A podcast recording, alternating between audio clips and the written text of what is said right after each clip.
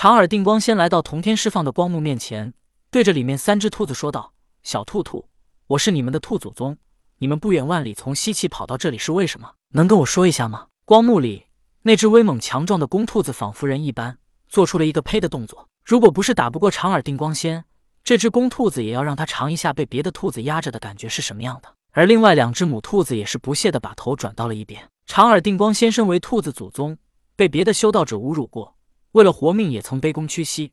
可他什么时候也没在兔子面前这么憋屈过。可现在为了不得罪伯邑考，只能低声下气。他又一次卑微的笑道：“我知道你们是因为伯邑考而来，与我这兔子祖宗的关系不大。但我们同为兔子一族，你们无法成道，但是我可以。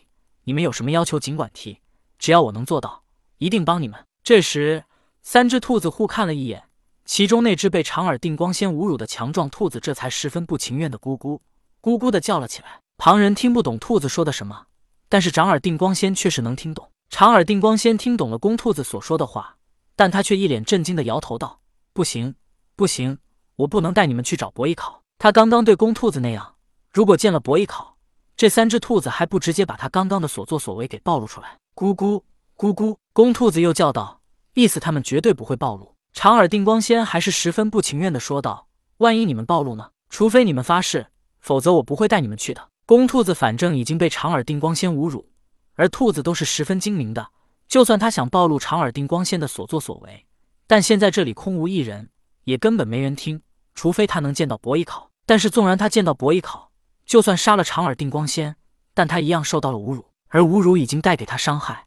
现在还不如以此为要挟，获得自己想要的利益。再说，万一长耳定光仙再不顾一切，拼个鱼死网破的杀了他们呢？长耳定光仙的想法，三只兔子明白，无非是怕暴露他刚刚的行为，而三只兔子又迫切的想要找到伯邑考，所以在各取所需之下，他们咕咕咕咕的发了誓，承诺绝对不会暴露长耳定光仙那无耻的行径。既然三只兔子已经发誓，长耳定光仙大袖一挥，把他们收入乾坤袋之中。带着他们驾云前往天庭，封神已经完成。长耳定光仙已经知道伯邑考被封中天紫薇大帝，所以他便直接来到天庭。到了天庭，有黄金力士迎住长耳定光仙。长耳定光仙说要见紫薇大帝伯邑考，黄金力士便去通报。一些仙人来到天庭，在南天门门口，都是先有黄金力士迎接。如果他们是要见玉帝，黄金力士便去向玉帝汇报，询问是否让他们前来。向长耳定光仙要见的是紫薇大帝伯邑考。所以黄金力士便直接去紫薇大帝府见伯邑考，询问他是否让长耳定光仙前来。如果这样的小事都去通知玉帝，那玉帝也不用干其他的事了。伯邑考听到黄金力士的汇报，很是疑惑。那长耳定光仙是曾经的截教弟子，如今已经入了西方教，算是西方教弟子。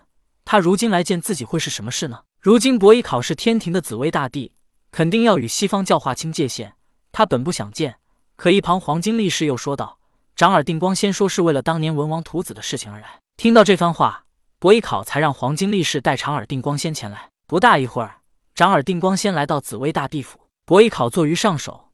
他对于长耳定光仙被判通天教主的行为也感觉到不屑，所以并未让黄金力士给他看作。长耳定光仙也并未在意，他也知道自己的行为被人不耻，尤其伯邑考还是一个正直的宁死不屈的人，他更看不起自己。长耳定光仙行了个平辈之礼，道。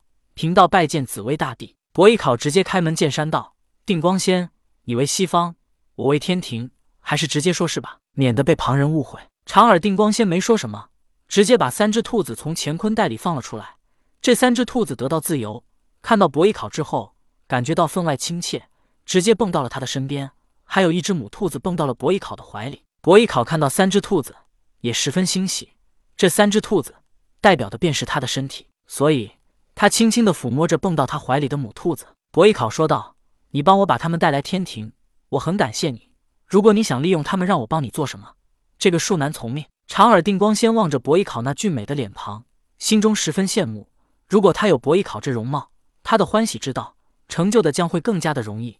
可惜的是他没有。长耳定光仙听到伯邑考的话之后说道：“大帝多想了，我只是在西方无意之间碰到他们，想到当年文王屠子之事。”知道大帝也一定牵挂着他们，所以我便冒着被人误会的风险，从西方将他们带来天庭。伯邑考面无表情的说道：“定光仙的好意我心领了，感谢你今日所为。他日在规则容许之下，我会还你今日恩情。”长耳定光仙得到伯邑考的肯定答复，脸上现出微笑，但他的举动却愈发的谦卑道：“这只不过是贫道举手之劳，大帝不必介怀。”此时伯邑考也知道直接身份特殊，他是人间之主武王的哥哥，本来是有机会成为人间之主的，所以他知道自己此时在天庭只能保持中立，不能与任何人走得太近，尤其是像西方教与阐教弟子，他们是不同于天庭之外的势力。相反。天庭的截教弟子倒没这么需要顾忌。想到这里，伯邑考说道：“如果定光仙没其他事的话，本帝君便不送你了。”长耳定光仙道：“大帝客气了，贫道这就告辞了。”